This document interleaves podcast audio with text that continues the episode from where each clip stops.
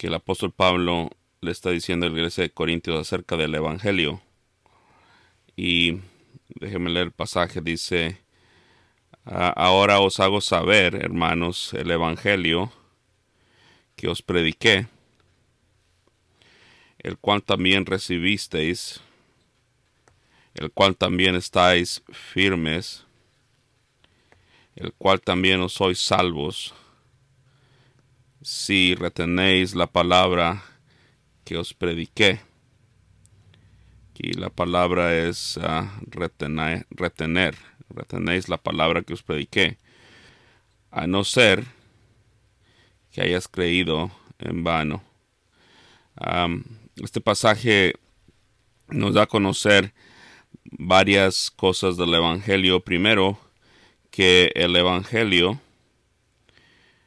no solamente es para los incrédulos, pero es para los cristianos, los hermanos. Un cristiano necesita oír y ser recordado acerca de las bondades de Dios para con él, acerca de eh, las nuevas, buenas nuevas del Evangelio. Y él habla acerca del Evangelio con hermanos. Ellos ya conocen el mensaje, pero necesitan ser recordados.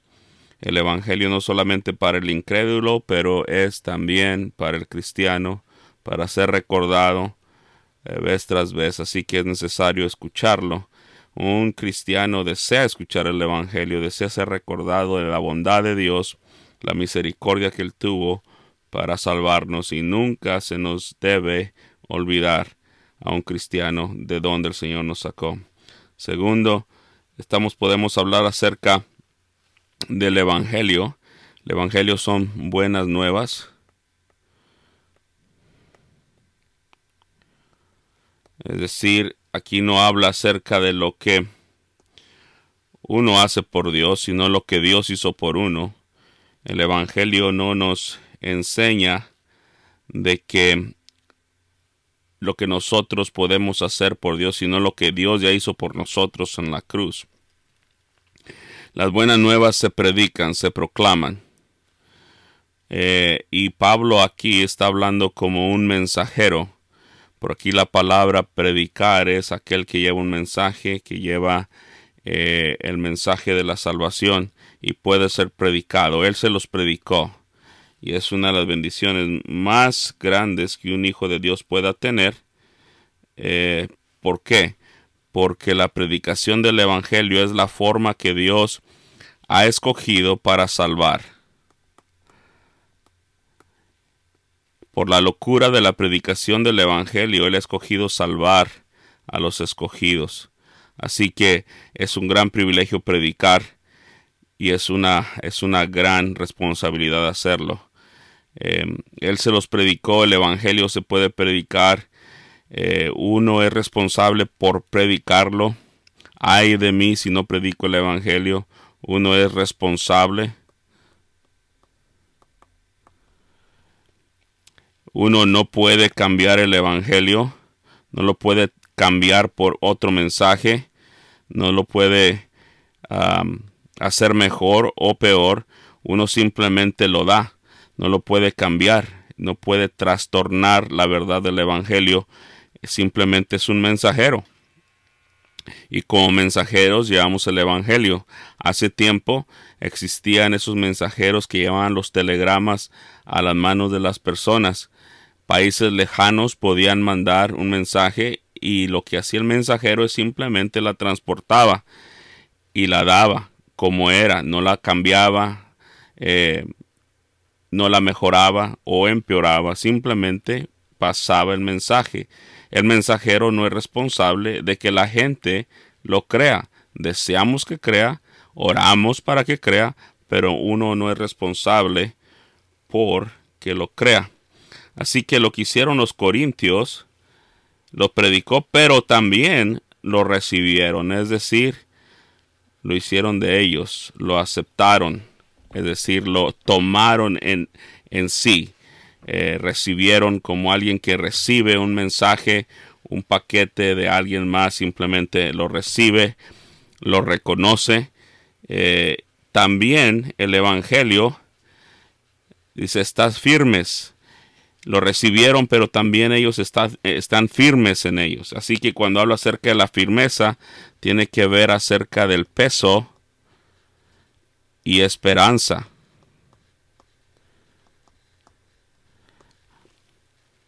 Estás firmes, es decir, estás puesto sobre el Evangelio. Tu confianza está en el Evangelio. Es como aquel que eh, hay un río muy turbulento y lo que necesita es un puente para pasarlo.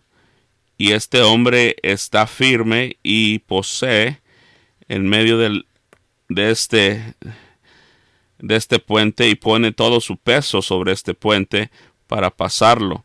Es decir, su confianza está en el Evangelio. Deposita todo su peso eterno en el Evangelio, en lo que el Evangelio enseña, lo que el Evangelio dice.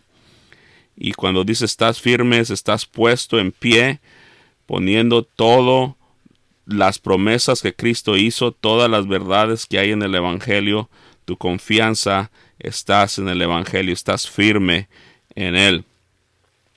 También aquí nos habla el versículo que por medio de él sois salvos. Es decir, somos salvos, seremos salvos. Hay, un, hay una, una, actividad de salvadora en la vida de un cristiano. Eh, dice, sois salvos por medio del Evangelio, por medio de la confianza y de la fe que se ejerce por el Espíritu Santo hacia las verdades y las promesas del Evangelio. Es lo que Cornelio tuvo que escuchar. Es por eso que Cornelio tuvo que escuchar, alguien se lo tuvo que predicar, Cornelio lo tuvo que recibir, Cornelio tuvo que poner toda su esperanza en el Evangelio y a la misma vez Cornelio tuvo que ser salvo y fue salvo. Lo recibió, estuvo firme, puso su esperanza en él y a la misma vez fue salvo. Y dice el versículo aquí, aquí hay un, una, una parte que habla acerca, es condicional eh, acerca de el Evangelio. Si retenéis, si retienes, si te, si lo haces tuyo y retienes tú esa doctrina, la verdad. Es decir, no hay salvación sin retención de la, de la palabra. Es decir, no es que pierde la salvación, sino que nunca la tuvo. Déjeme decirle por qué. Porque la fe es un don de Dios. Es decir, nace interiormente en el hombre y la fe divina no se desvanece. La fe divina no puede ah, ser disminuida por el mundo. Dice la Biblia que qué ha ganado o qué ha vencido al mundo sino nuestra fe. Es nuestra, pero dada por Dios. Si esta persona no retiene las palabras, si no las sostiene en medio de la tribulación, en medio de los problemas, en medio de las dificultades, si no las sostiene y sigue ah, prosiguiendo y a la misma vez perseverando, esa es la palabra, se podría decir la palabra bíblica y doctrinal, perseverar. Si no persevera en la palabra del Señor, la Biblia es muy clara acerca de esto. Dice el versículo, la palabra os prediqué, a no ser que hayas creído en vano. Hay fe que es vana, que no puede ser confiable, eh, porque la fe genuina siempre da evidencias de perseverancia aún en medio de la tribulación.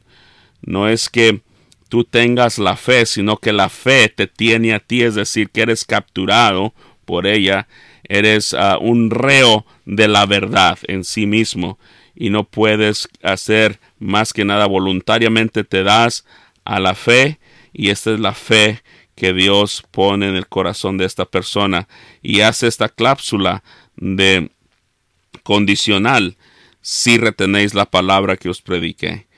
Y la verdad es que aquí está la prueba de la fe. La prueba de la fe no es que nosotros tenemos uh, calcamonías cristianas en nuestro carro o cruces alrededor de nuestra nos colgamos cruces alrededor de nuestro cuello o tenemos uh, camisetas de Cristo, etcétera. No, la verdadera fe, la verdadera prueba de la fe es la perseverancia y solamente el tiempo dirá.